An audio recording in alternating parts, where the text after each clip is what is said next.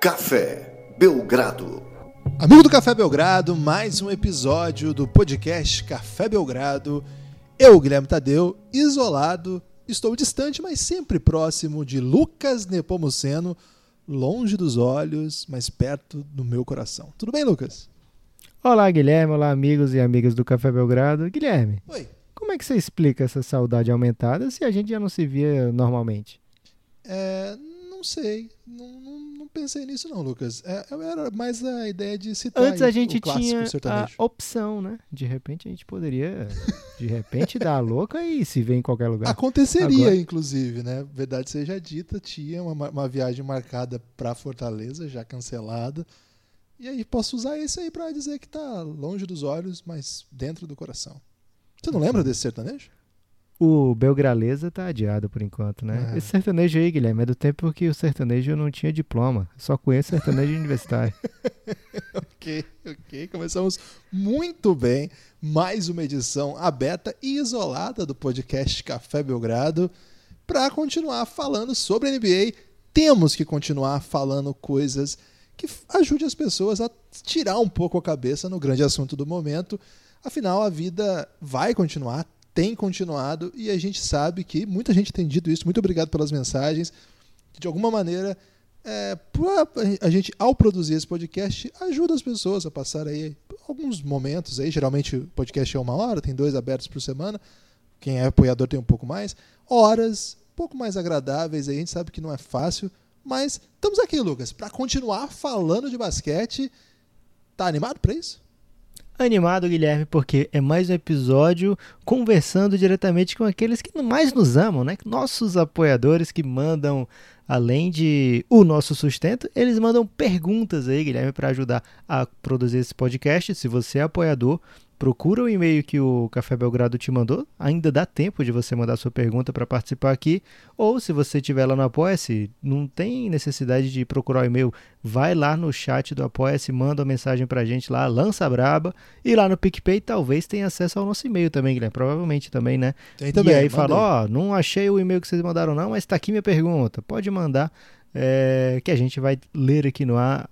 Não temos previsão de mudar a pauta, Guilherme, porque por enquanto é o que tem sido mais delicioso, né? Conversar diretamente com os nossos apoiadores, uma maneira é, de agradecer mais ainda por tudo que eles fazem para manter esse projeto funcionando, mesmo nesse período também. E, além, é claro, o apoiador.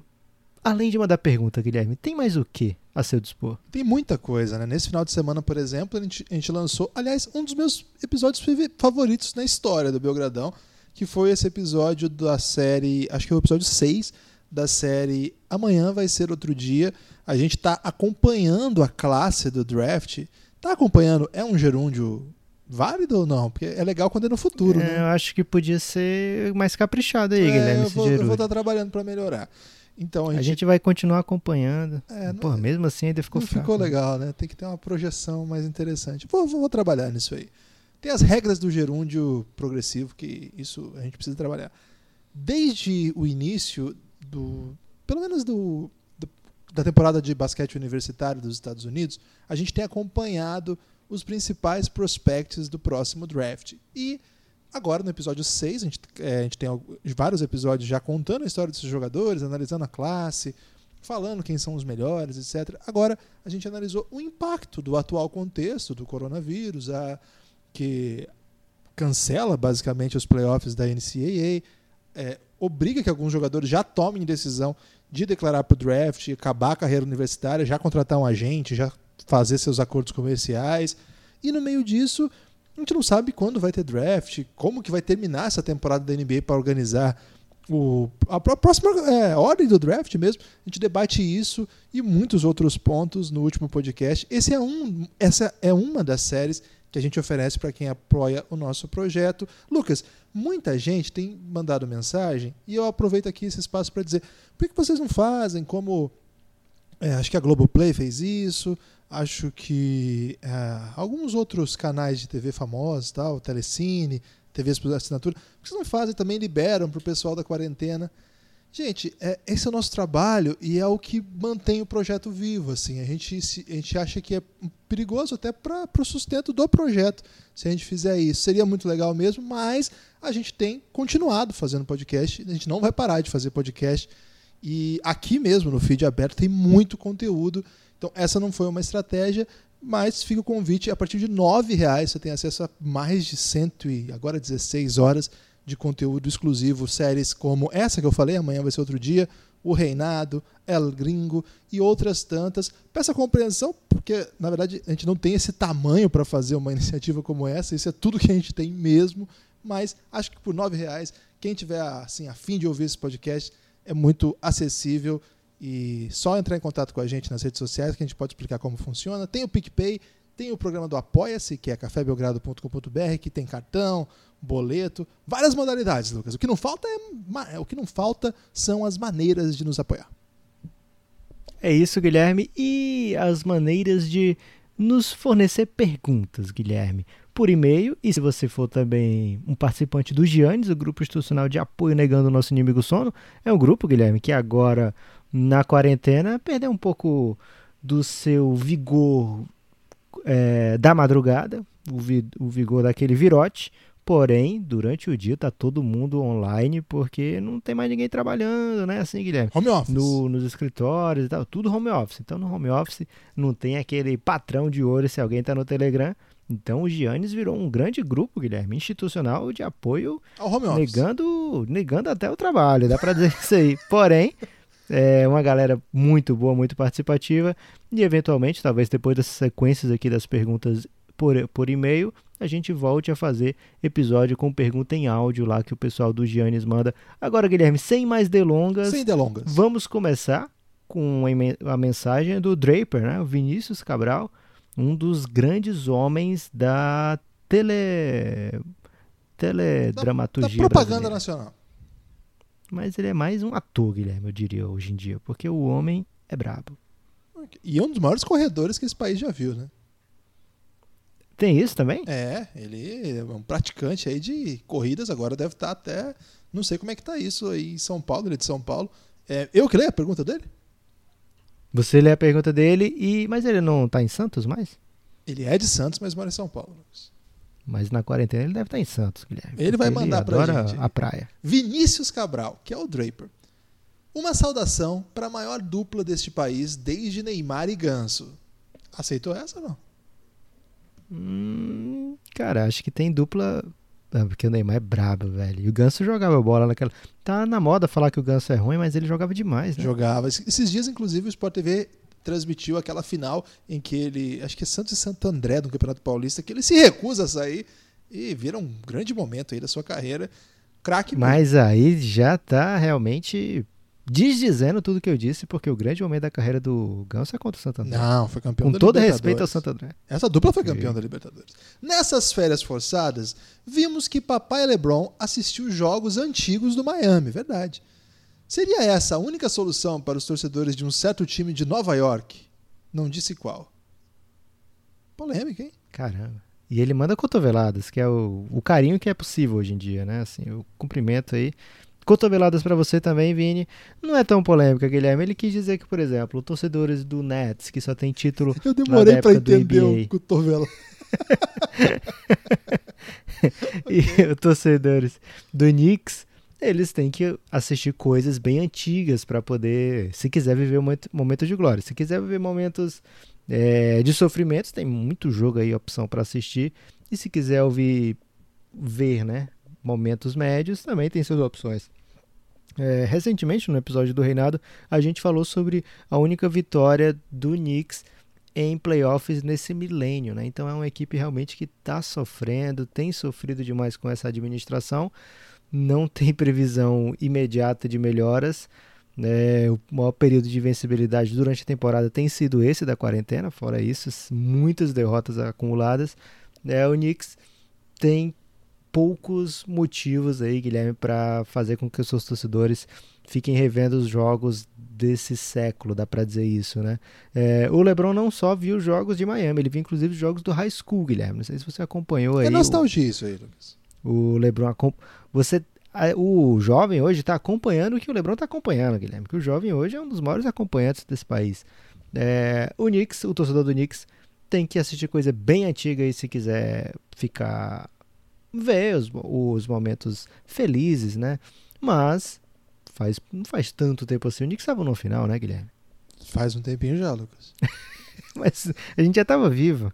Ah, ok. Mas é o caso do LeBron, ele tava vivo também e tá com saudade, ok. É, mas eu não vou aceitar que ninguém fale mal da torcida do Knicks aqui, não, Guilherme. Grande abraço para todos os torcedores do Knicks ou do Nets, né? É, aqui é o Clayton de Santos, São Paulo. Olha, o Santos, o Santos está carregando esse país, Guilherme. Está carregando pelo menos esse podcast. o que vocês acharam das doações dos jogadores para os trabalhadores das arenas? Achei bonito, mas bonito como uma Lotus no mangue. Pois é. tá falando do carro ou da flor, Guilherme? Eu acho que é um pouco de cada, Lucas, porque a Lotus era um carro que é, entrou para a história da- do automobilismo por conta do Senna no Brasil e outros motivos que eu não sei, porque eu tô falando de um assunto que eu não domino, mas não era um carro assim muito, muito Não forte. passava no Netflix nessa época? Não passava, eu só acompanho Fórmula 1 no Netflix, então eu não sei muito bem. E eles podiam fazer uma série do passado aí. Agora, Lucas, é, a Lotus era um carro muito bom, mas também não ganhava corrida muito não. Então, de repente, ficava no mangue também. Pode ser um pouco de cada.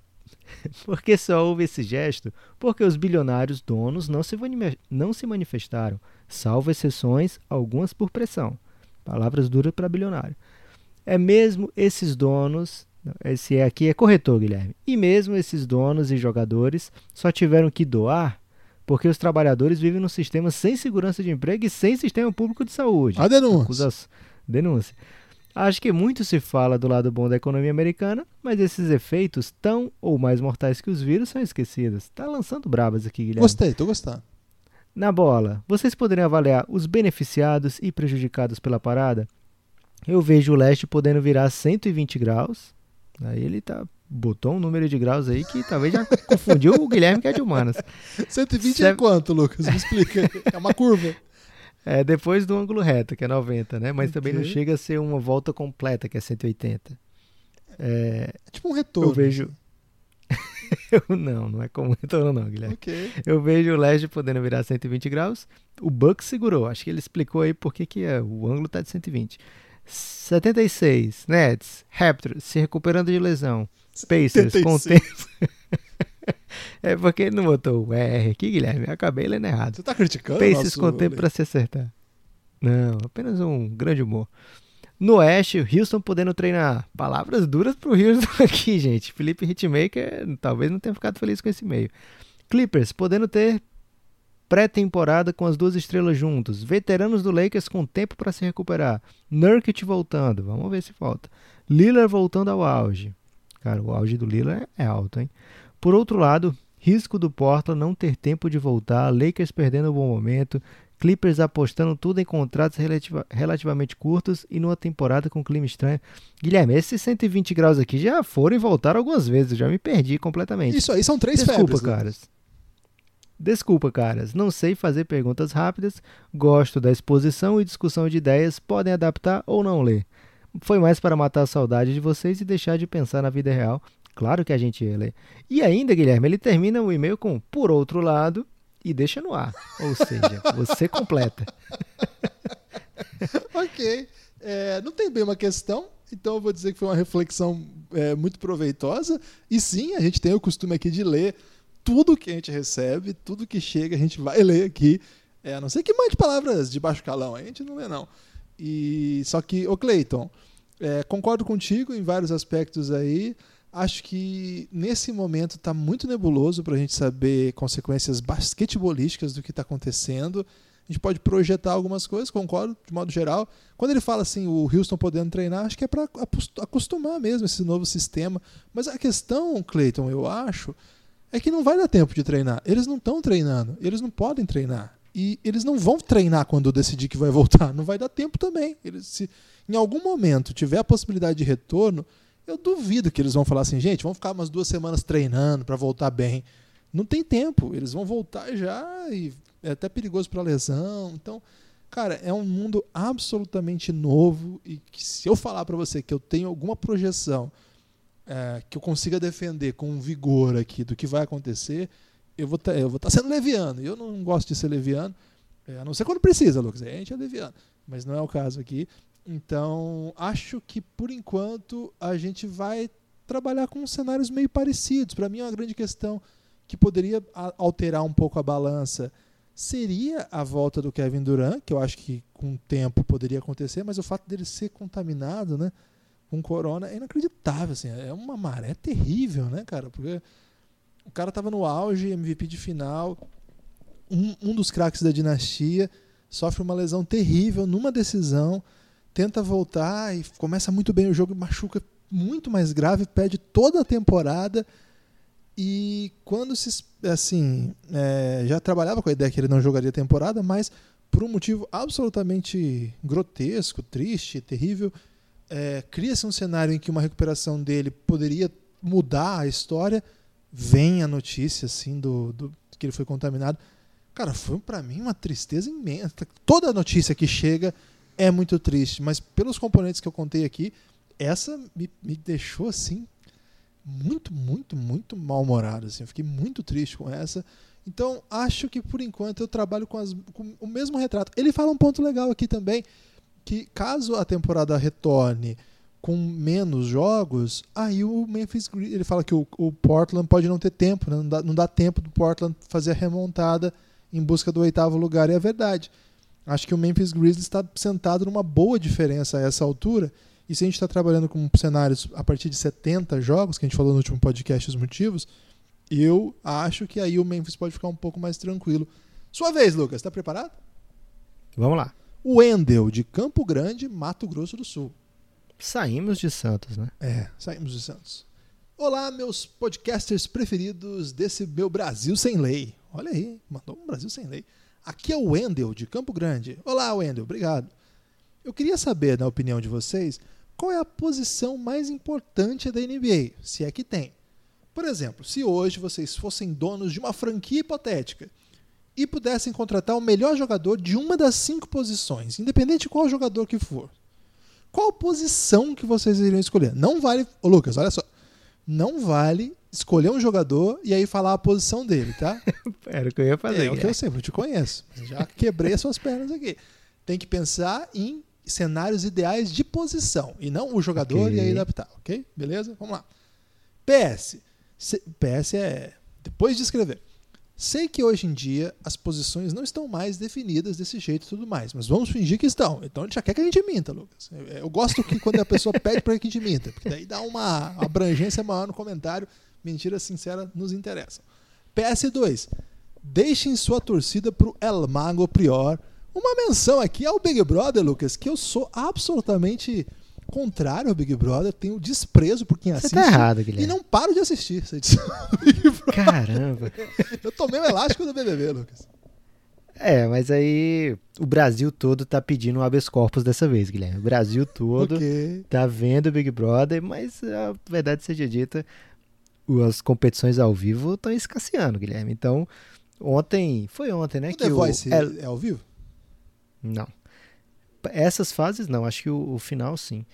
É, o El Mago Prio entrou num grande embate pela volta do. Como é aquela competição? Bate-volta. E, cara, foi por pouco. Foi no Unido Unité. Foi at the buzzer. É, foi o que mais, Guilherme? Foi, teve. Quase que nem pra prorrogação, né? Porque aquele cara que é o mais odiado geral ele falou 3, 4. Aí mudou na última hora, assim, que o Brasil todo prendeu a respiração. Mas finalmente El Mago conseguiu lançar mais uma vez a braba e pegou o palito dourado. É, cara, é surreal a gente tá falando isso aqui, mostra o estado da quarentena, né? Mas tudo bem. Voltando para a parte bacana da pergunta do Wendel, bacana não, a parte melhor ainda.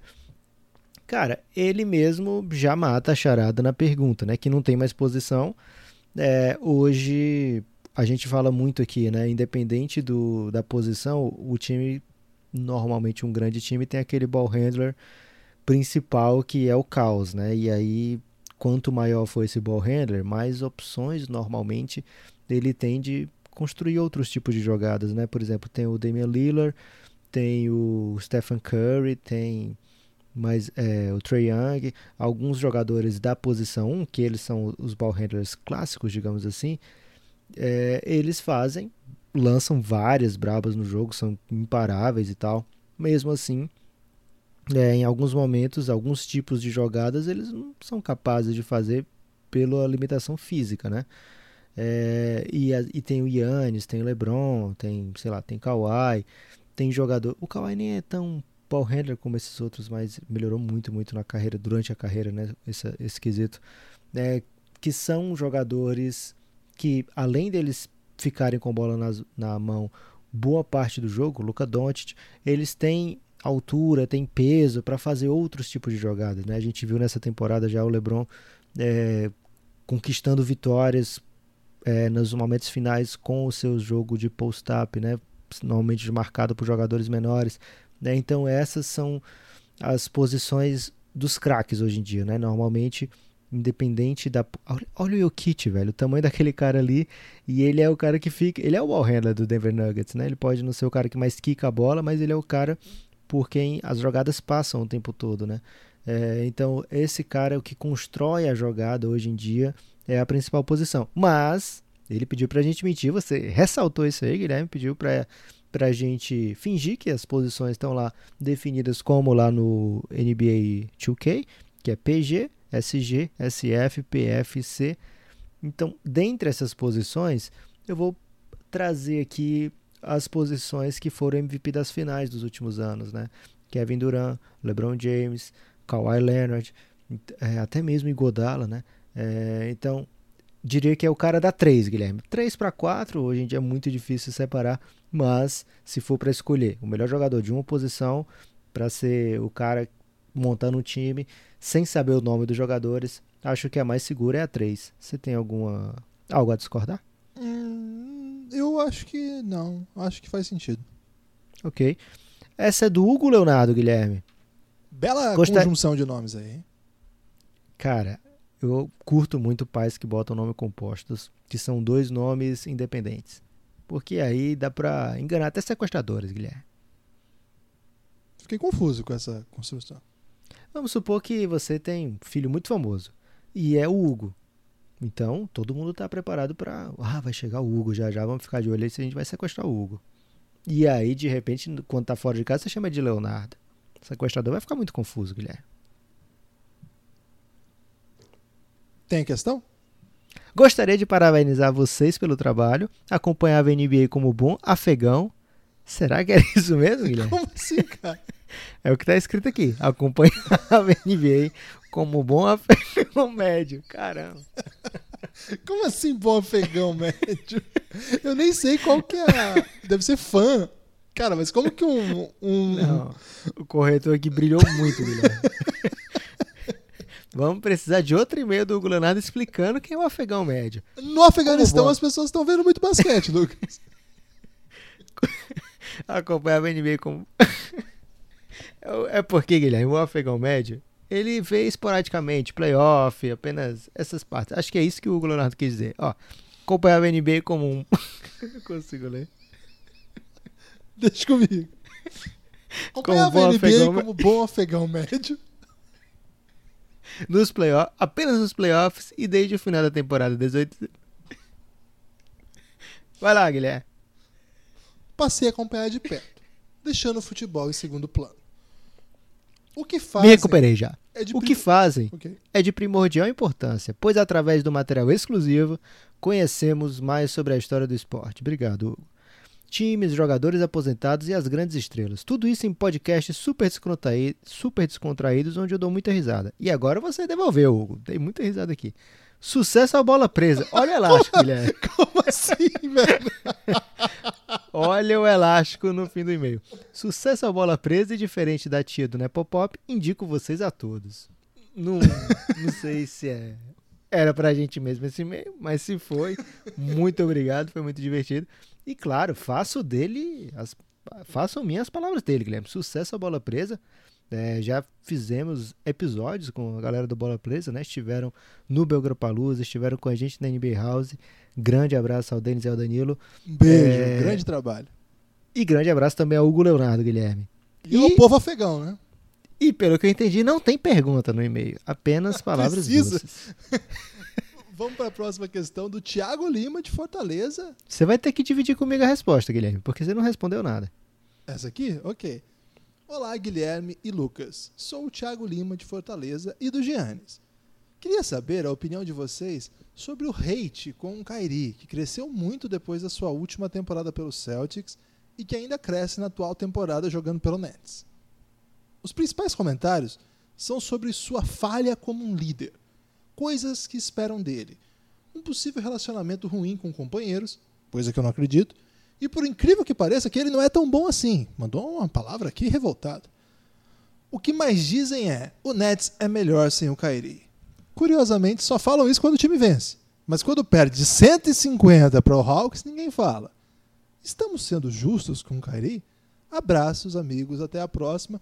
Lucas, essa é uma questão que te dá pegar todas as dicas para você acertar. Se você errar, você vai deixar ele muito irritado. ok, não posso errar porque ele é daqui de Fortaleza, Guilherme. É, mas, é, Thiago, tem que separar as duas coisas, né? Essa parte que a galera tá mal-humorada com o Kyrie pelo extra quadra, é, embora você não acredite, tem muitas evidências que falam a favor de que a galera não está sendo injusta nesse lado. É, primeiro, né, começou com aquela loucura do terraplanismo do Kyrie, né? Então já mostrou, a galera já ficou meio mal-humorada a partir daquele momento. É, quando, quando, esteve no Celtics na segunda temporada, né, pelo Celtics, a primeira foi maravilhosa, interrompida por uma contusão muito triste. Mas na segunda temporada que ele volta, ele assume aquele time que tinha ido às finais de conferência.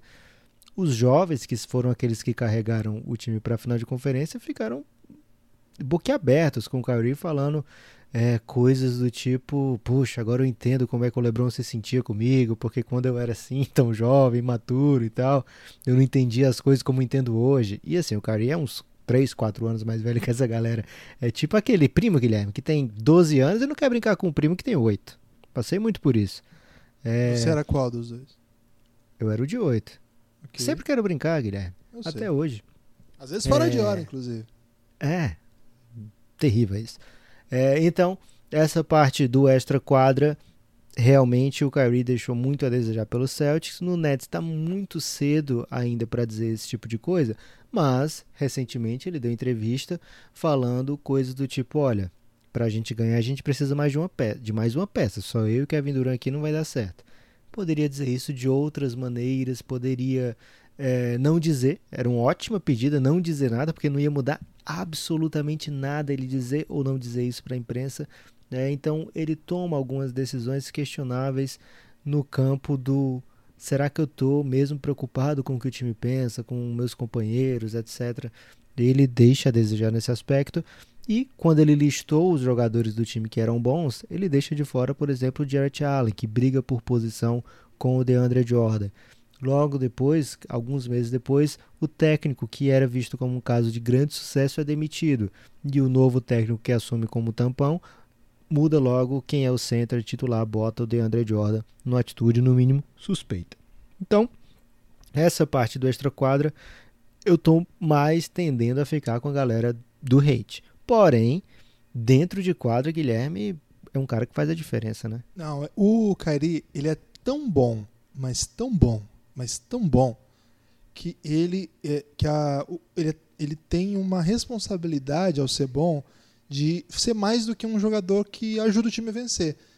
Se espera dele a liderança, como o próprio Thiago disse, porque ele é muito bom mesmo. Ele matou a bola, um game winner de jogo 7 de final. Nunca houve um game winner como o dele na história. Ele tem uma das bolas. Argumenta-se, não digo que concordo ou não, mas pode-se argumentar que ele matou a bola mais importante da história da NBA. Porque nunca uma bola de jogo 7 definiu um campeonato como ele fez. Cara, ele, ele deveria ter uma mentalidade de quem é capaz de conduzir, liderar, porque é o que se espera dele. Você não espera menos de alguém tão bom quanto ele. É, tanto que agora o, a discussão se ele é bom demais ou não, eu acho que não tem cabimento. O que, que eu acho que tem cabimento? Dizer que quando você é bom demais, as suas decisões importam. E aí vai ter uma grande diferença entre Duncan, e que eu acho que é o, o, o maior exemplo de, assim, de você é dedicado o suficiente para que todos os outros olhem para você e sintam-se sim, liderados, vamos dizer assim. Então, o, o Duncan dá essa linha assim do tipo, ah, se até o Duncan toma esporro do técnico, eu também eu também posso eu, eu não posso fazer nada diferente, senão eu tô, vou tomar esporro também. É uma linha de liderança. Eu acho que o Kyrie foi em busca de uma, uma identidade de liderança mais parecida com a do Kobe, mais parecida com a do LeBron, que são jogadores bem diferentes um do outro também, né? O Kobe é mais próximo à vilania, mais o cara que vai te dar o esporro, o cara que vai te cobrar forte, o cara que vai não vai deixar você treinar mais que ele, mas enquanto isso o LeBron, o centralizador, o cara que influencia a ponto de todo mundo achar que ele é o GM. Eu acho que o Kyrie ele teve essas referências e tentou moldar a sua personalidade a isso. O Kyrie é um dos jogadores mais inteligentes da NBA, mesmo com essa doideira de terra plana. Eu até falei isso na época e continuo achando isso. Eu tenho muita, assim, quase assim, eu não conheço o Kyrie, mas eu tenho quase certeza absoluta que ele lançou essa para causar, assim. Ele é um cara muito, muito inteligente. Você vê o Kyrie pensando, falando, é, você vê que é um cara acima do nível mesmo. E ele começou a entrar em umas vibes muito esquisitas. E a partir dessa vibe esquisita, o Lucas até falou, ele começou a ter esse comportamento tentando ser o centro das coisas, o guru, o eixo de, do, dos projetos. E acho que no meio desse caminho, ele não conseguiu ser Kobe, ele não conseguiu ser LeBron, e evidentemente ele nunca poderia ser Duncan. Então ele virou um líder que não é líder. Que, que líder que ele é? Ele não é capaz de liderar ninguém a nada. Até agora não se mostrou, a não ser ganhar jogos dentro de quadra, jogos que são muito importantes de se ganhar. Mas isso a gente já espera do Kyrie. Quando ele vira bom o suficiente para querer ser a estrela, o líder do projeto, é que a gente começa a olhar e falar assim: bom, isso falta muito mesmo e vai faltar ainda mais. Agora ele joga ao lado do Kevin Durant, que parece também estar tá buscando essa identidade. É, vai ser até curioso ver esses dois juntos no, na próxima temporada, porque é outro cara que eu acho que também não achou identidade. Ele não é Stephen Curry. O Curry é mais, mais perto disso que eu estou chamando de Duncan aqui. O Duncan como um cenário assim, um modelo o Curry é mais perto de um Duncan do que de um Kobe, do que de um Kobe. Mas é, também acho que é diferente. Acho que o, o Duran não conseguiu isso. Lá no, lá no Golden State ele não foi o líder, ele foi a referência técnica, ele foi a estrela, ele foi o melhor jogador em vários momentos. Mas estava claro que o líder ali era o Curry. E o líder desses dois que não sabem muito bem o que é ser líder e que vão tentar juntos serem líderes, começa como? Começa com os dois dizendo assim: é, para a gente ir para aí, você tem que levar junto o nosso amigo, DeAndre Jordan, que é um jogador que não tinha mais espaço na NBA. O Dallas Mavericks mandou embora, foi para o Knicks, ninguém prestou atenção. Os dois chegam e falam: para a gente ir, temos que levar esse cara junto. Chega lá com esse cara, o cara é o pivô da demissão do técnico. Não me parece um bom modelo de liderança.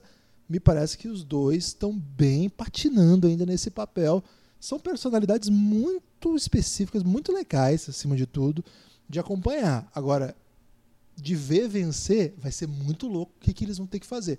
Agora, em quadra, Lucas, eles são monumentais. São dois craques e, cara, tem uma hora que eles vão ter que dar um jeito. Vai ter uma hora que eles vão precisar.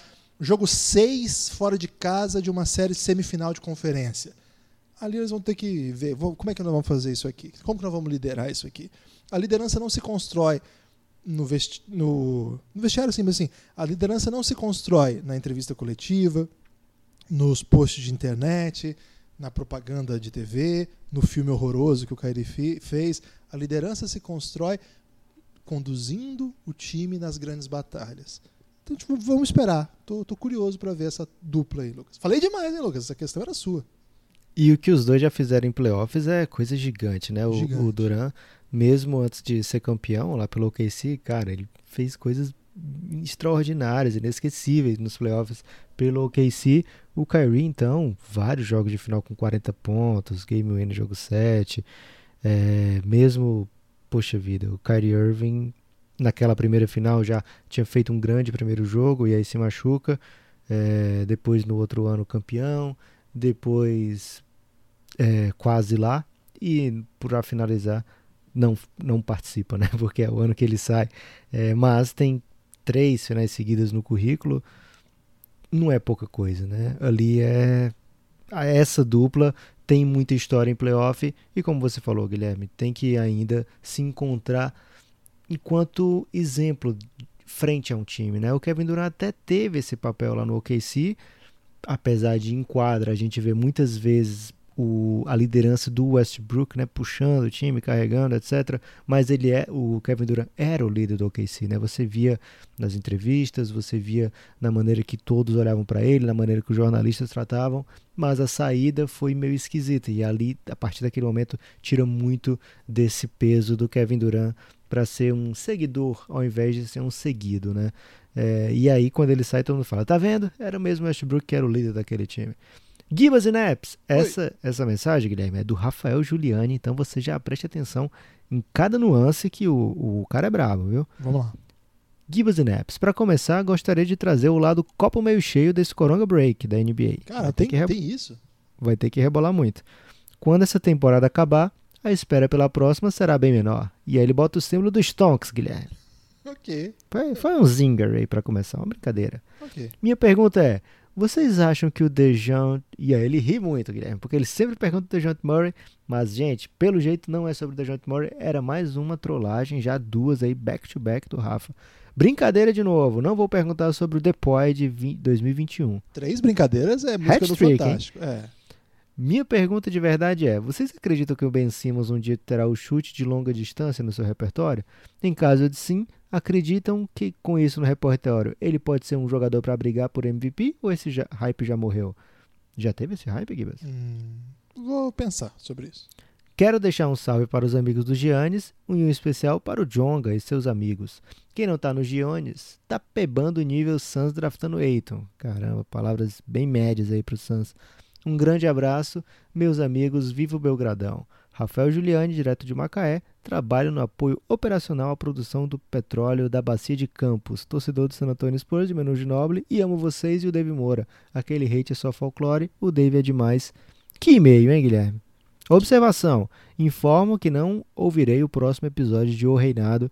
Ele está se referindo, lógico, ao episódio que saiu no último fim de semana, no penúltimo fim de semana, é, que contava a final de 2013. Mas eu tenho certeza que a final de 2014 ele vai querer ouvir. É, o próximo ele vai brilhar. Aliás, é uma série que a gente trabalha muito. Quem não conhece ainda, cafébelgrado.com.br, vale a pena.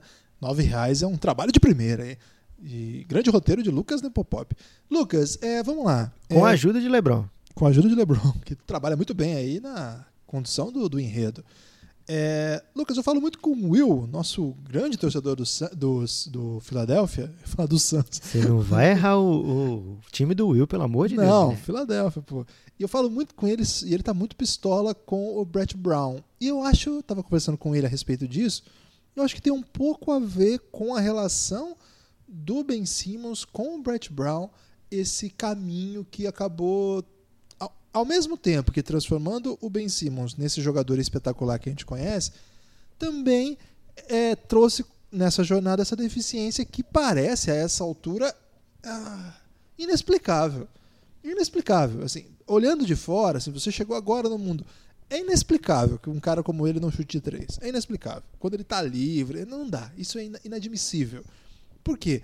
Porque com o volume de chute, uma hora ia cair, com o treinamento que esses caras têm, com o desenvolvimento das técnicas que ele certamente eh, seria capaz de desenvolver, uma hora esse arremesso ia ficar melhor, ia ficar mais E confiável. por que esse pudor, Guilherme?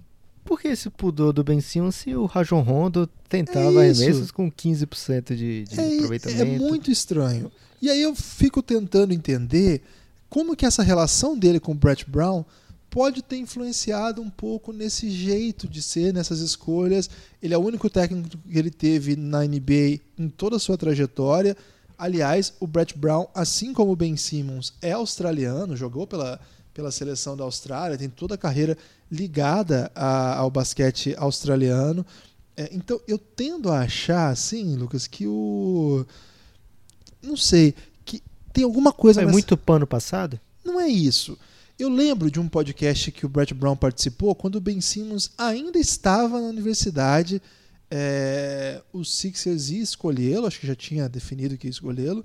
E ele fala uma. Ele dá uma entrevista que ele fala assim: Não, não, não. Eu acho. Acho que nem, nem, nem, tinha escolha ainda. Acho que era no meio da temporada da universidade mesmo. O, ele fala assim num podcast: Eu acho que ele vai jogar de armador sim. Ele é capaz de jogar de armador sim. E eu lembro que eu, naquela época, eu olhava o Ben Simmons como um ala pivô. As informações que eu tinha eram essas. Ele era um ala pivô, dois e tanto, muito atlético, espetacular, que tinha boa condição de jogo, etc. Mas quando ele falou assim, não, eu vou investir pesado para ele ser meu armador. Eu falei, caralho, é, que doideira, né? Esse, com o trabalho certo, ele pode ser um grande armador tal. E, cara, ele não tinha chute, claro, né? Não tinha naquela época, continua sem ter. Mas eu acho que tem alguma coisa aí no trato entre os dois, alguma conversa, algum projeto de carreira, que em algum momento é, ficou assim: bom, nós vamos trabalhar algumas coisas, e eu sei que você não, não vai chutar, mas eu nunca vou te pedir isso, porque eu vou te encher de pivô, sei o quê. Você não vai perder o que você tem de melhor, você não vai ter que fazer coisas que você não sabe. Alguma coisa. Eu não sei explicar, eu não tenho informação insider, mas eu acho que essa relação ela chegou a um ponto, e agora é pura suposição, mas ela chegou a um ponto que eu imagino que ela precisa acabar para que o Ben Simmons possa desenvolver outras coisas. Ele precisa de um técnico que o cobre outras coisas além do que certamente o Brett Brown participou desse desenvolvimento, é um dos responsáveis por ele ser tão bom assim, mas não dá mais, não dá. Isso não pode mais acontecer. É, tem que chegar um técnico, Lucas, que diga coisas do tipo: se você não chutar, eu vou te tirar. Você acha, ah, você acha que um técnico vai falar isso para o NBA? Vai! Vai falar isso no NBA, sim. Tem vários técnicos que, inclusive, dizem isso. Você pega os expôs que os técnicos dão no banco, em vários casos são jogadores que não tomam as decisões na hora certa. Aliás, essa é uma, esse é um dos conceitos do nosso jogo hoje, que é se você não agredir a cesta no momento em que você tem essa possibilidade, você prejudica seu time. E isso está prejudicando os Sixers. Isso é um problema dos Sixers. Não é o principal problema. A gente já falou sobre isso algumas vezes. O principal problema dos Sixers foi a montagem de elenco, é o espaçamento em quadra, é a falta de jogadores que podem contribuir para que Ben Simmons e Embiid joguem melhor, mas esse problema central dos Sixers escancarou esse gargalo, que é o seu principal jogador, ou o segundo principal, depende de quem está em quadra no dia, porque o Embiid não costuma estar, tá, mas seu, um dos seus principais jogadores não consegue ser efetivo em uma posição da quadra, o que trava todo o seu sistema, já que você não tem exatamente, não cerca exatamente de grandes chutadores. Até hoje, o Sixers passou por um desenvolvimento que era o time do rebuild, era o time lá do processo. E aí você vai para a quadra e joga e vê o que, que vai dar. Joga e joga, né, Lucas? Vê o que, que vai dar, mas sem responsabilidade. Aí quando o Sixers começou a ficar bom, era um time muito azeitado nas posições. Tinha os melhores chutadores, inclusive um dos melhores da história da NBA, J.J. Redick, jogando no time. Tinha o Leandro Schemmett ano passado, por exemplo, que eles draftaram para essa posição e vários outros jogadores especialistas de três pontos. Só que o ano passado o time foi mais longe do que já havia ido nos últimos tempos. Agora a pressão é outra. A montagem do time não foi legal. Aí você escancarou os problemas. Eu acho que o chute do Ben Simmons é o grande elefante na sala dos Sixers. Isso não vai ter jeito. Você vai ter que chutar. Você não pode ser armador da NBA e não chutar. Não é assim, ele chuta só duas bolas por jogo, ele chuta cinco bolas só por jogo e acerta uma. Ou ele chuta oito bolas e ele acerta só duas, que seria um arremesso, um aproveitamento muito ruim. Não, não, não, não, não. Ele não chuta. Ele tem um arremesso de três tentado na temporada, dois, sei lá. Ele não chuta. Isso não existe. Isso é inadmissível, isso é bizarro, a gente já acostumou, mas isso não pode acontecer. Esse é o problema dos Sixers? Não mas eu acho que isso passa por isso a resolução dos problemas dos Sixers. Dito isso, não, não acho que o que falta para ele ser MVP seja o chute. Primeiro porque a gente não sabe que volume de chute que vai ser esse. Vai ser um chute tipo Stephen Curry? Aí tudo bem, aí ele vai ser MVP mesmo. Vai ser um chute tipo do Doncic? O Doncic tem um aproveitamento de três muito ruim em, em números absolutos. Mas as bolas que ele tenta é um step back lá da PQP, e ele, ninguém vai passar por baixo dele, ninguém vai deixar ele livre. Ele é um chutador que não tem o aproveitamento estatístico como dos melhores chutadores, mas é um chutador muito confiável. Também acho que a princípio não vai ser isso que o Ben Simmons vai ser. É, se ele tivesse, ele seria melhor que o Doncic, por exemplo?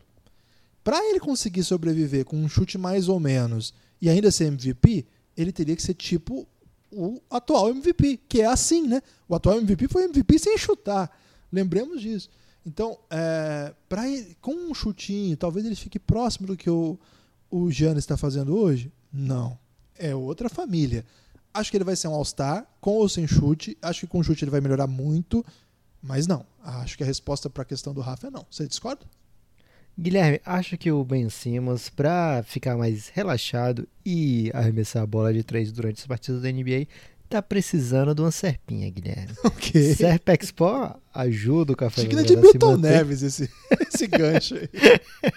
É, e também ajuda aquele jovem, ou até um jovem idoso, ou até mesmo aquele idoso mesmo, Guilherme, que tá aí nessa quarentena e às vezes precisa dar aquela relaxada.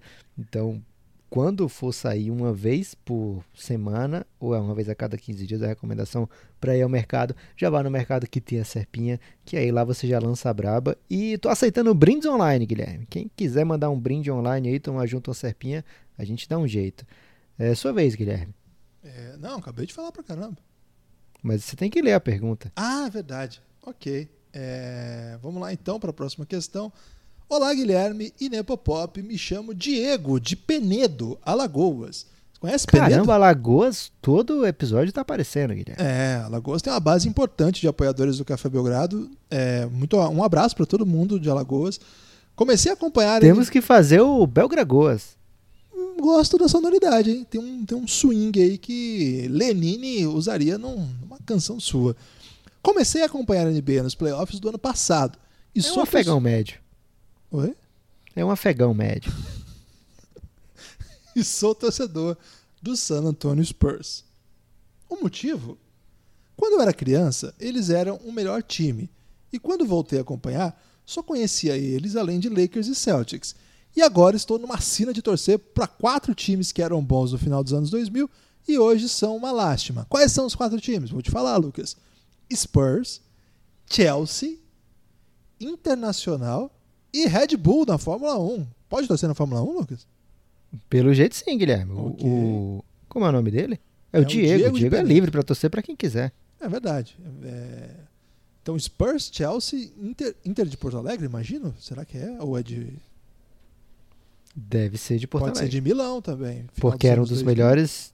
Não, final dos anos 2000. É, Inter de Milão. Será? Mas ele botaria Internacional. Será? Pode ser, né? Inter foi campeão do mundo, Guilherme.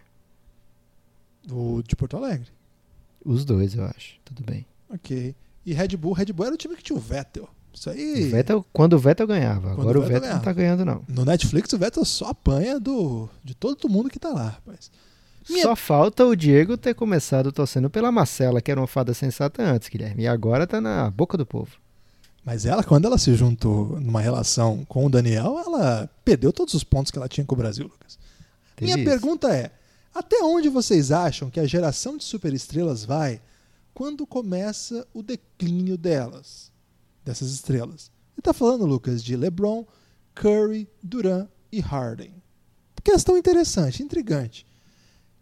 Ele quer saber até onde essa geração aqui vai. E quando começa o reinado das novas superestrelas? Doncic, Tatum, Zion, Trae Young, Jamoran, Ben Simmons. A partir de quando? Tem gente aí que se meteu nessa lista. É, também acho, hein? e esse é o podcast que mais fala de Ben Simmons há muitos anos. A partir de que momento esses jovens vão dominar os playoffs? Um abraço, Diego. Um grande abraço, Diego. Essa pergunta é curiosíssima e é uma pergunta que mostra o tamanho do LeBron James. Né? O LeBron ele entra no draft de 2003, ele está sendo dominante, a gente está em 2020 e ele está num grupo aí com Curry, Durant, James Harden que foram entrando em drafts posteriores, né? A galera do draft do LeBron já está aposentado, já tá, já tem gente com a camisa aposentada, já tem gente que tá passou ano fora da NBA, tá jogando por contratinho agora anual ou de, sei lá, meia temporada. Isso os que estão ainda, né, que são poucos. E o LeBron ainda dominante, ainda nessa lista aqui. Agora, quando acaba o deles e começa o o novo, nunca tem sido algo assim, é, digamos, é, sintonizado, padronizado, né? Não é uma coisa de sincronia. É uma coisa que vai acontecendo meio que no meio do rolê, né? Por exemplo, o LeBron James estava em final em 2011 contra James Harden, Kevin Durant, que eram novinhos ainda na NBA, né? É, e aí depois ele participa de final com o Stephen Curry. O Curry recentemente deixou de participar de final, né? Kevin Durant também. O Golden State Warriors, pelo menos por enquanto. E ainda assim podem aparecer na, é, em finais daqui a pouco, o James Harden, ou pode aparecer essa galera. Por exemplo, o Tatum passou muito perto de estar no final, né? Foi jogo 7. Então poderia ter participado da final de 2018. É, e aí, por detalhe, não participou, né? Foi um jogo 7 decisivo, assim, que no último quarto estava no pau, o Boston no jogo ainda. Poderia ter batido o LeBron e ido à final já. Então é uma coisa assim que vai. Eles vão se metendo, né? Esses, as grandes estrelas, os jovens, vão se metendo, mas daqui a pouco eles podem perder um. A gente vai lembrar como foi, por exemplo, Miami Spurs. A gente está fazendo esse período do tempo lá no, no reinado. Em 2011 o Miami vai para a final contra o, o Dallas, 2012 contra o KC, 2013 contra o time do Tim Duncan, que já era visto como última chance. Há alguns anos já vinha sendo a última chance do San Antonio, mas eles sempre estavam na briga. É, mas em 2013, poxa, agora é a última chance. Será que ele se aposenta depois da final? E aí 2014, e os jovens ganharam, né? LeBron, Wade, Bosch. Em 2014, o inverso, né? Eles voltam para a final, os velhinhos lá que já deviam ter se aposentado continuam em altíssimo nível, chegam à final, vencem, né? Então tem mais uma vez intercalando. Então não vai ter um corte é, limpo e seco assim, dizendo, pronto, a partir de agora só vai dar Doncic contra é, Zion na final do Oeste e Tatum contra Ben Simmons ou Trae Young na final do leste e aí vai sair daí o título, né? A gente ainda vai ver ainda o time do LeBron lutando, a gente ainda vai ver o time do Duran, a gente ainda vai ver o time do Curry, vai ver é, outros jovens idosos que estão por aí querendo lançar brabas. É, então não tem assim. Agora dá para dizer que meio que já começou, né? Porque MVP Yannis, o Yannis ele tá nessa turma aí dos mais jovens. O draft dele é de 2015. É, 2015 não, 2013. É, o Doncic, o Tatum, o Tatum já teve final de conferência. Daqui a pouco ele pode ser um candidato a MVP, pode estar em final de NBA. O Doncic a mesma coisa. All NBA primeiro time, boa chance esse ano já. É, então meio que já começam começam a botar as garrinhas de fora. Agora dominar os playoffs depende muito do time onde está, né? É, nenhum desses times listados aqui são times favoritos ao título, né? O Trae Young nem vai para o playoff, o Ben Simmons está na sexta posição do leste, o Jamoran está em oitavo no oeste, o Zion ou é ele ou o Jamoran que vai entrar nos playoffs, provavelmente o Jamoran. O Doncic vai fazer seus primeiros playoffs, se tiver essa temporada ainda, né? O Tatum sim, o Tatum já se meteu por ali, poderia já estar em final de playoffs teve uma enterrada sinistra no jogo 7 contra o LeBron James na final do leste. É, então já dá para dizer que ele já teve seus momentos e deve ter ainda mais com o desenrolar da carreira. Agora, se é para dar um número, Guilherme, vou dizer 2022 aí, a gente pode ver esses caras como protagonistas em séries finais assim de, de conferência, etc. É uma galera muito, muito talentosa e Cara, mal posso esperar. Só de falar de jogo e, de playoff, Guilherme, já fico babando. Fiquei, fiquei com saudade também. Eu tô assistindo VT de YouTube de futebol antigo, Lucas. Hoje eu assisti Brasil e Chile. E posso contar uma coisa que eu vi lá no jogo? Pode. É... Teve rojão? Cara, Ou não é esse jogo? Hum, provavelmente. Mas é o de 89 que, que jogaram rojão no campo? Hum, não, não, não. É o de 62. Caramba. É, e cara, teve um pênalti pro Brasil que o juiz deu obstrução. Foi maravilhoso. o cara fez um pênalti no Garrincha, e o juiz levantou o braço e deu dois toques dentro da área. E, cara, o Brasil reclamou por, por nada, por um segundo, nem reclamou. E a cobrança durou, tipo, quatro segundos. E os caras bateram pateticamente em dois toques, chutaram. É, cara, num gol pro Brasil, na final de Copa ali. Eu trazer essa informação aí pro amigo ouvinte. Ok, fica essa reclamação aí pelo caseirismo do juiz. Pode ser assim? Ok. Você lê. Olá, Guilherme. Olá, Lucas. E cachorros dos vizinhos, aí é elástico, né? Porque os cachorros são do vizinho do meu trabalho, da onde eu gravo muitas vezes. É, aqui, eu moro em apartamento, não tem aqueles cachorros tão zangados, não. Olá, amigos ouvintes do Café Belgrado. Sou Darwin de Fortaleza. Olha, mais um fortalezense. Grande abraço a toda é, população aqui de Fortaleza, por favor, fiquem em casa quando puderem, porque Ceará já é o terceiro lugar no país, Guilherme, em número de casos de coronavírus. E eu descobri hoje, porque a gente recebeu essa mensagem hoje, que a terapeuta da minha filha estava com coronavírus é, até agora. Assim, ela faltou ao trabalho aqui no dia 13 de março, ela veio no dia 12, dia 13 ela faltou por motivo de doença, e aí a gente ainda está no período de. Pode aparecer ou não sintomas, mas aparentemente estamos todos bem. Muito obrigado pela preocupação que certamente vários ouvintes estão tendo nesse momento. Todo mundo bem por aqui, gente. É, sou Darwin de Fortaleza e torcedor do Miami Heat. Grande abraço à galera do Miami Heat. Guilherme, gostaria de saber em que momento o amor pelo Doncic passou o crush pelo Rubio. Lucas, quem é o futuro All-Star que os Suns irão passar nesse próximo draft? Caramba. Eu pensei que uma pergunta séria para mim também. É, PS, obrigado pelo ótimo conteúdo produzido. Hashtag Let's Go Hit. É, pergunta séria para você também. A minha é quando o crush do Rubio foi superado. Cara, é engraçado, mas o Rubio, é, eu deixei ir. Sabe aquilo, Lucas? Quando você tem que deixar ir. Foi em algum momento ali de 2015. Não é que você não ame, Guilherme. É. Não é isso. Mas você abre mão, né? To, to, é, Nando Reis nos explicou que tornar o amor real é expulsá-lo de você para que ele possa ser de alguém. Entendeu? E outra, se você deixou ele ir, ele não ficou, ele nunca foi seu. É. Tem essa frase aí que é, acho que é Augusto Cury ou é Caio Fernando Abreu. É um desses dois aí. Pode ser É, Paulo Coelho. Então qual foi, qual foi o momento? Foi assim que você então, conheceu é que tá. Então não e tal? teve essa transição, né? Na verdade, teve um, um gap aí. É, o que posso dizer é que gosto muito do Rubio, era um fanzaço dele. Em algum momento acabou isso ficando assim de lado. O Rubio estava jogando, já não estava mais assistindo, estava preferindo ver um outro jogo aí, estava na mesma hora, sei lá, Timberwolves e algum time assistia outro time. Geralmente era o Ginoble, o Ginoble sim, né? Nunca abandonei. E acho que tem isso, quando o Ginoble aposenta, o Doncic chega, né? Foi um presente aí que a basquete me deu, porque eu não fiquei nenhum ano sem nenhum deles, entendeu? Uma pena que eles não tenham podido jogar na, mesmo, mesmo, na mesma quadra em algum momento. Nunca aconteceu esse jogo, seria incrível. Mas tá bom, acho que pelo menos não ficou assim esse gap aí. Mas o Rubio, o, o Rubio, acho que em algum momento ali ele foi superado pelo Curry, né, Lucas? Você lembra que eu era um grande defensor do Curry. Eles são do mesmo draft, né? E você era loucaça pelos dois. É, agora, o Suns não vai passar nenhum All-Star nesse próximo draft, porque a gente vai pegar, Guilherme, um grande All-Star. Quem vai ser, Lucas? E lá no, lá no Avesod, que é, amanhã vai ser outro dia, o Darwin vai ouvir. Eu não quero dar spoiler aqui, mas o Darwin já vai saber quais são os meus favoritos. Ok.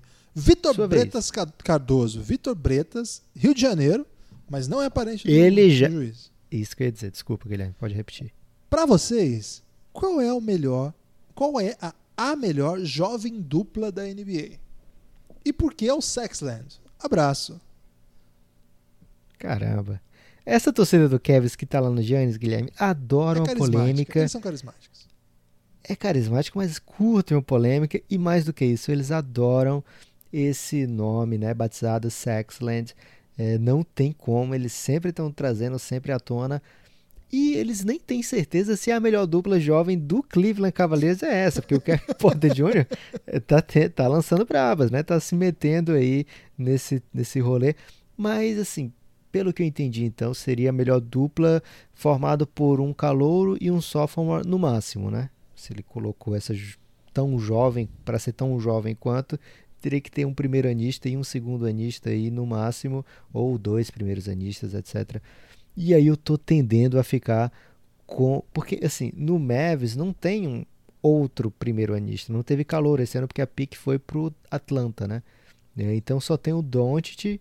E aí não dá pra fazer uma dupla jovem, Guilherme. a Não, não ser não que dá. você queira apelar pro, apelar pro Jalen Brunson. Mas aí eu já acho um absurdo. Não. tá. É, então, pensando assim, tem o caso do Pelicans, né? Que você pode formar múltiplas duplas com o Zion. Você pode formar, não pode o Lonzo porque tá velho, mas você pode formar um, um Zion e Nick Alexander Walker. Pode lançar um. É forçada.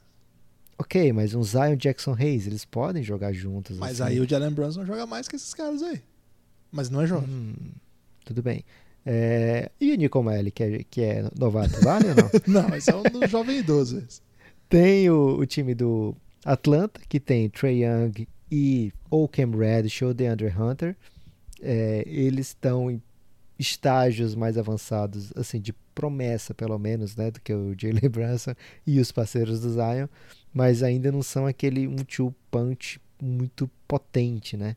É, e tem o o para mim que é o favorito, né, de todas essas duplas, a melhor dupla, que é a do Memphis Grizzlies, Jaren Jackson Jr. e Jamoran, né? Assim, um do draft do ano passado, um do draft desse ano, os dois escolhas top 5, né? Um escolha 2, outro escolha 4, e os dois caíram muito bem no time, assim, né? Não tem aquele é, eu acho que pode ser que não dê certo. Você olha e fala, caramba, isso aqui vai dar muito certo, né?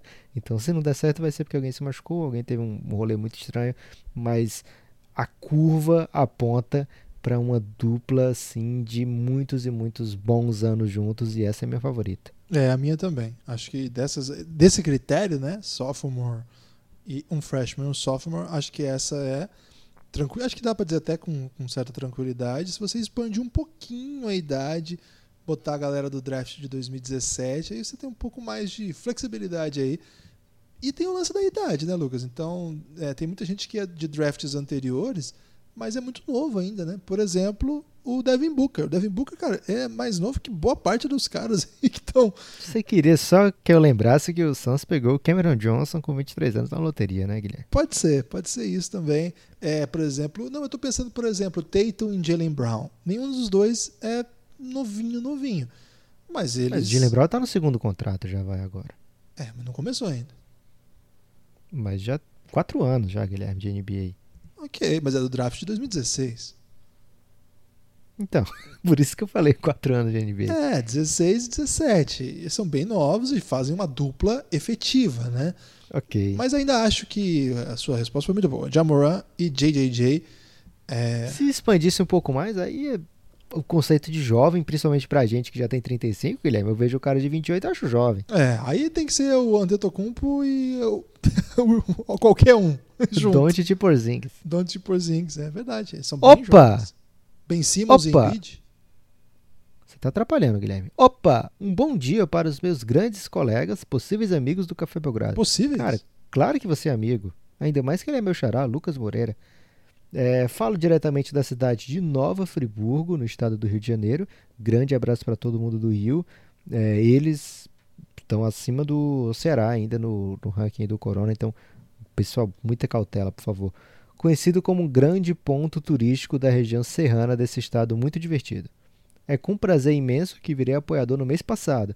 Ele tem muita coisa para ouvir, Guilherme, olha que sorte. É, sou fã de basquete há menos de um ano, um afegão médio e comecei a assistir após grandes em decepções. as pessoas agora não estão ouvindo esse podcast. Eu sou fã de basquete há menos de um ano e comecei a assistir após grandes decepções que ocorreram comigo assistindo meu time do coração, que é o Botafogo. Poxa, já dava pra estar vendo Mais basquete um. há mais tempo. Como tem botafoguense apoiador do Café Belgrado, hein, velho? O que será que isso quer dizer, Guilherme? Não sei, mas esses dias eu sonhei que eu era botafoguense em apoio ao Fogão. Até eu sou, Guilherme, agora. E Só tem torcedor do Botafogo. E aqui. comemorei o gol do Honda como se fosse do Corinthians, porque eu tô aproveitando o gol dos outros times pra comemorar, porque o Corinthians não tá dando alegria, não, Lucas. Aos poucos, comecei a apreciar de forma até que exagerada esse grande esporte com proporções mundiais. Tá Não tem forma exagerada, gente. Uma grande curiosidade desse esporte é que ele contagia, palavra perigosa, a todos. Não só apenas como esporte, com o esporte em si, mas também tudo que engloba essa grande liga que é a NBA. Não, não, Isso peraí. é verdade. Né? Mais um pouquinho ele vai elogiar aquela chinesinha que fica empilhando pratos. Não, Guilherme, o que ele quer dizer é que, além do esporte que é brilhante, vibrante, a NBA tem todo esse lado de cap, de trocas, né? Ah, Trade então deadline, tem draft. Caramba, viver a NBA é muito bom. Me Corrida de muito, bebê é legal. me divirto muito com todos os conteúdos relacionados com as, como as formas de negociação dos times com os jogadores, as formas de trocas, o draft. Caramba, eu podia ter só lido em vez de ter falado. o, con- o conceito das franquias, as relações dos atletas entre si e demais assuntos. E aí no demais assuntos, sim, pode ter a chinesinha, Guilherme. Eu não gosto, um parêntese aqui, eu não gosto quando é aquela corrida de cachorro. É, eu não gosto também não. Acho que é maus tratos aos animais. E sem falar que eu não consigo acompanhar direito. Eu Corrida- não sei quem ganhou. Corrida de bebê tem que ver com os pedagogos se é legal, Lucas. Eu Corrida de bebê é isso. bom, Guilherme, porque dá pra ver. Eles vão muito devagar e dá pra entender quem, Mas quem aquilo tá não, tem- ganhando. não dá trauma nos bebês, não, velho? Falando sério. Guilherme, mas o bebê não vai lembrar. Cara, mas às vezes, não sei. Vou, ou se alguém é pedagogo aí, psicopedagogo, trabalha com aí desenvolvimento infantil, mande uma mensagem pra gente. Ou se você é um bebê traumatizado. Se por acaso você perdeu alguma corrida de bebê. Que, Cara, é- aquilo é muito divertido, não tem como não assistir, mas eu fico assistindo meio culpado. É meio triste quando os bebês ficam todos parados o tempo todo, né, Guilherme? E as mães ficam dando aquelas cutucadinhas, vem cá, não sei o quê. aquilo- Nenhum se mexe. É É rebeldia, né? Agora, Mas imagina, cara, o tanto de luz que tem ali na cara daqueles coitados. A música, você vendo sua mãe se comportando de uma maneira totalmente bizarra. e, a- Tô contigo nessa, e Guilherme. as mães, elas ficam numa posição que elas meio que transformam o filho num cachorrinho, né? Porque eles ficam fazendo sinais do tipo, vem cá, vem cá, tipo, fazendo umas papagaiadas pra ver se chama. E fica E sempre tudo isso, muitas vezes, é um vale cupom de 25 dólares, É, Guilherme. cara, é só pra ganhar. E esses dias eu me peguei assistindo BBB e eu pensei o seguinte: caramba, se tivesse uma corrida de bebê agora, não precisava estar assistindo BBB. Guilherme, eu acho que você já tá numa fase aí que você prioriza, olha só o uso do prior aí, é, prioriza BBB perante até corrida de bebê e outras coisas. Não, não tem como provar, Lucas, porque não tá rolando nada. Me divirto muito com tudo isso. Minha pergunta é exatamente sobre isso. O que fez vocês amarem esse esporte? Eu não sei, eu fico pego distraído com isso, exatamente sobre isso. E também o que vocês mais gostam nesse esporte, tirando as atividades dentro de quadra. Não Então- vale corrida de bebê, Então Guilherme. não conta a corrida de bebê. Um grande abraço de um torcedor que ainda não decidiu para quem torcer. Essa é fácil, Lucas. Phoenix. Vem pro Phoenix Suns, porque se você aceita que o Phoenix Suns está nessa situação, você já aceita tudo na vida, né? É, e aí só tem como melhorar. Se bem que hoje em dia tá perigoso dizer isso, porque o Phoenix Suns pode ficar pior. O Phoenix Suns já teve pior do que isso. Mas mesmo assim, confio que vai melhorar ainda. 30 vitórias parecia possível esse ano. Já não sabemos se vai ser por causa da quantidade de jogos, mas ano que vem certamente chegaremos em 30. É, Cara, o que fez eu amar esse esporte é a resposta rápida né, e sincera é videogame. Na verdade, computador, jogo de computador. Eu comecei a jogar o- algum NBA Live ou era outro jogo. Teve, lógico, né, o tempo daquele. Aquele que o jogador pegava fogo, Guilherme. NBA Jam. Já pirava nele. É, e aí tinha aqueles jogos an- super antigos, né? De, pra gente, né? É, pra outras pessoas. É, pra qualquer pessoa é muito antigo, Guilherme. Mas assim, era muito jovem ainda, mas passava na Band, né? Tinha aqueles jogos que a gente jogava com aqueles jogadores do NBA Jam. É, eles estavam lá em quadra, passava raramente, mas tinha o NBA Action que só passava jogadas espetacular, né? né? Então eu comecei a gostar de basquete através da NBA. E aí me abri para os outros basquetes, é, basquete brasileiro, etc., basquete europeu, de seleções principalmente. É, mas foi primeiro na NBA, né? Não foi como muita gente faz, que é normalmente praticando. Eu me arrependo muito de não ter praticado basquete porque é, eu gostava de assistir, Guilherme. Não gostava de praticar, não. Mas devia ter praticado. Eu jogava futsal. Eu era da seleção de futsal, então não saía, Qual posição, não trocava. Eu jogava de ala direita. É esse o nome da futsal? É, tem isso. Dá Ainda tem? jogar. Se jogar no 1-2-1, que é um fixo, dois alas e um pivô, aí tem. Geralmente é o sistema mais usado nas escolas. Pois é. É, e aí... Agora não tem mais isso, não. Agora todo mundo joga em todas. É, pois é, virou o espaçamento é primordial, né? Exatamente.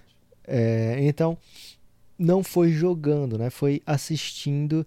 E a NBA, por tudo isso que o, o meu xará coloca no e-mail, é diferenciada demais. Né? O americano sabe vender o seu produto como ninguém e a NBA já pede para ser vendida, né? Porque ela é muito fácil de ser consumida e ela é muito boa de acompanhar o ano inteiro. É, a gente faz podcast e acaba a temporada, continua tendo assunto às vezes até mais assunto para mais podcasts do que quando a temporada está rolando, porque a gente tem que falar dos jogos, etc. Quando a temporada está rolando, quando acaba, a gente abre uma gama de opções do que falar, né? Então, é, a NBA é uma temporada, é uma liga de 12 meses, né? Então, mesmo que não esteja tendo jogo, que é, imagino que ele não estava se referindo ao- aos bebês, Guilherme, das atividades de quadra. é, mesmo que não esteja tendo jogo, não seja o período dos jogos, é um período encantador, ou é free agency, ou é pré-temporada, ou é draft, ou é, sei lá, tem a trade deadline no meio da temporada. É, cara, é muito, muito material para ser consumido, é muita coisa para a gente acompanhar e é muito bem produzido, né? muito bem trabalhado. E mais do que isso, teve um momento da NBA que os jogadores, em geral, eram meio malas, Guilherme. Hoje em dia você, puxa vida, tem um problema como o do coronavírus, você vê o tanto de quanto é, de jogadores inseridos na comunidade, né? jogadores preocupados com a comunidade, jogadores que se preocupam de verdade com aquela população. O Donovan Mitchell, velho. O Donovan Mitchell ama Utah. É, e tem vários bons moços na NBA, o que ajuda muito, né? Claro, gente muito bem assessorada, gente muito bem assistida, mas com ações realmente é, de pessoas boas, humanas. Tem alguns casos que aqui e ali pipocam, como em qualquer sociedade, qualquer lugar da sociedade vai ter também, mas em geral a NBA está cheia de bons garotos, Guilherme. Isso ajuda muito para a imagem da liga. Cara, o que o LeBron James fez por Cleveland, por Akron, né, por até mesmo é, por toda uma sociedade, né? Por, por exemplo, é, outros grandes jogadores da NBA mesmo, né? Não, não, tiveram esse impacto que ele causou e de outros esportes também. É, é serve como exemplo para todo mundo que está envolvido e até mesmo para quem é um, um afegão médio, Guilherme. Então impacta todo mundo. É, comigo, eu acho que eu sempre tive muita proximidade, até meu pai é jornalista esportivo, é aqui de Maringá, então eu sempre tive muita proximidade com o esporte, né? Todo canto para onde ele ia, ele me levava, e em casa era só esporte na TV o tempo todo. É, então era meio fácil ter acesso. O basquete especificamente, na verdade é futebol, né? Minha formação toda é futebol. E o basquete especificamente foi entrando ali naqueles minutinhos finais, sabe, Lucas? É, a, a porta de entrada para o basquete foram os, os, minutos finais dos jogos, porque eu sempre ficava vendo quanto tá isso aqui. Ah, e podia ser qualquer jogo, podia ser NBA, NBB, é, Liga de Basquete Estadual, masculino, NBB feminino. não existia não, Guilherme. É, era, na verdade era Campeonato Brasileiro, né? Nacional de Clubes, sei lá. Então eu sempre ficava monitorando, sabe? Tá começando o, o jogo. O Paulista e o Carioca eram muito fortes nessa época. Eram muito fortes, passava na ESPN ainda. Com o Cícero Melo, que já teve aqui no Café Belgrado, inclusive, como comentarista. Até narrador ele já narrou, ele contou aqui pra gente. É, então eu ficava monitorando, assim. Eu gostava muito de futebol, gostava de outras coisas, desenho, sei lá. Eu não gostava muito, não. Mas quando chegava minutos finais, eu botava quando tava parelho o jogo. E, cara, é, aí não precisa muito, né? É você fica, pegar ali um, um game winner, dois game winners, aí você já começa a ficar mais envolvido, aí você começa a acompanhar as histórias. E aí quando você deixa as, as histórias entrarem, assim, acompanhar uma coisa, ver o jogo, ver alguma coisa aqui e ali, mas quando você começa a conhecer o que está acontecendo, saber quem é quem, idolatrar jogadores. Acho que o meu primeiro ídolo mesmo foi o Allen Iverson, foi o primeiro cara que eu torci mesmo, assim, na NBA, torcia para aquele time louco. Gostava muito do Shaq também, na época do Orlando Magic, mas era muito criança, então não lembrava muito bem das coisas. Gostava dele, achava, achava um time com a camisa bonita e tal. Mas o Iverson foi o primeiro cara que eu acompanhava a história, via quando tinha jogo. E dali em diante, cara, quando você tem os seus ídolos do basquete, você quer ver esse cara jogar. Imagina agora, né, que tem jogo toda semana. O cara, o cara que é fã do LeBron, Lucas, o cara que tem lá 11, 12 anos, que é mais ou menos essa época que a gente está falando aqui, talvez um pouco mais, 15, 16, o cara é fã do LeBron. Cara, toda semana você vai ver o LeBron na TV. É uma coisa que a nossa geração não teve acesso, né? Então, eu acho que para mim é muito ligado aos jogadores mesmo, a, aos ídolos, né? Às estrelas, ao que eles são capazes de fazer. E esse universo que a NBA cria é muito legal porque ela é, propicia isso exponencialmente, né? Ela cria aqueles, na minha época era aqueles top 10, naquele aquele programinha semanal que passava na Band, depois começou NBA a passar. Action. NBA Action, que ainda tem, né? É, então você vai criando o ambiente, você vai criando essas histórias, é muito legal. E agora com podcasts, com Twitter, NBA Twitter é uma experiência incrível, né, cara? Tô, tô sentindo uma falta danada, velho. Então, cara, você fica mesmo nessa vibe aí. É, uma, é um mundo assim que é muito difícil você descolar. E quando você fica sem, é, cara, bate uma bad sim Por isso que é sempre legal estar conversando a respeito, assistindo jogos, jogos antigos, lances, documentários. Vale a pena, porque, cara, a vida vai continuar. Né? A gente não pode deixar o tempo todo focado. É o grande problema do momento, a gente tem que estar atento, tem que estar preocupado, tem que estar ciente das informações, mas também tem que ficar também tem que estar disposto né, a tentar pensar um pouco em outras coisas, faz bem. Aliás, Lucas, Milton Neves mente falando, você sabe. Pera aí, Guilherme. Ah, Falta... ok. Já já você faz essa transição que vai ser belíssima. Ah, mas já perdi a tra- a transição. né? Mas você vai ter outra chance. Ok. Porque tem outra parte da pergunta que a gente tem que responder. Ah, Mas eu acredito que é a mesma resposta minha e sua. E também, o que vocês mais gostam nesse esporte, na NBA no caso, tirando as atividades dentro de quadra? Entre toda essa parte, Guilherme, extra jogo, o que você mais curte? É o mesmo draft. que eu? Então o draft realmente é imbatível. No draft todas as possibilidades se abrem no mundo, Guilherme. Eu diria que é uma janela para várias oportunidades, uma, um portal onde você entra e a partir dali você tem várias opções de As- futuro. Assim como a Gigo TV, Lucas? Então, eu falei que você tem uma chance.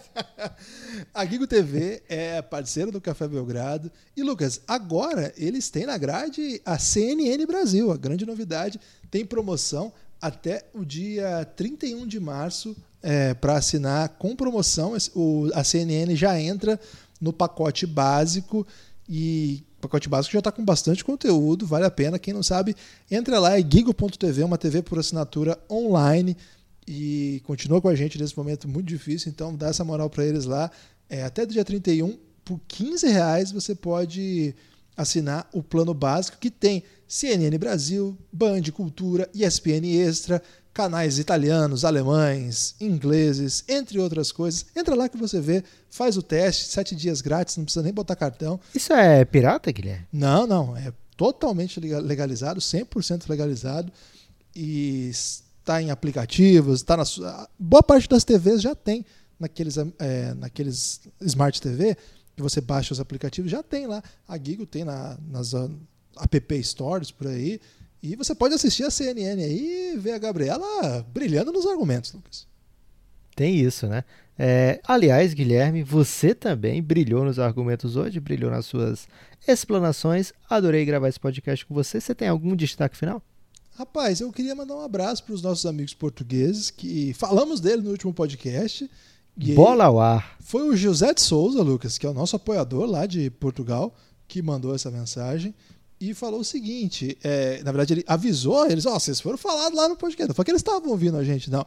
Mas aí eles foram lá e deram essa moral pra gente, mandar um abraço enorme, então, ao Ricardo e ao João Felipe, o podcast Bola ao Ar, que é lá de Portugal, e mandou um salve pra gente aí. O Ricardo comenta NBA na- lá em Portugal, na Sport TV. É, não é Sport TV, Lucas, tem um T a mais aí. E é onde passa NBA lá em Portugal. E o- Sport TV.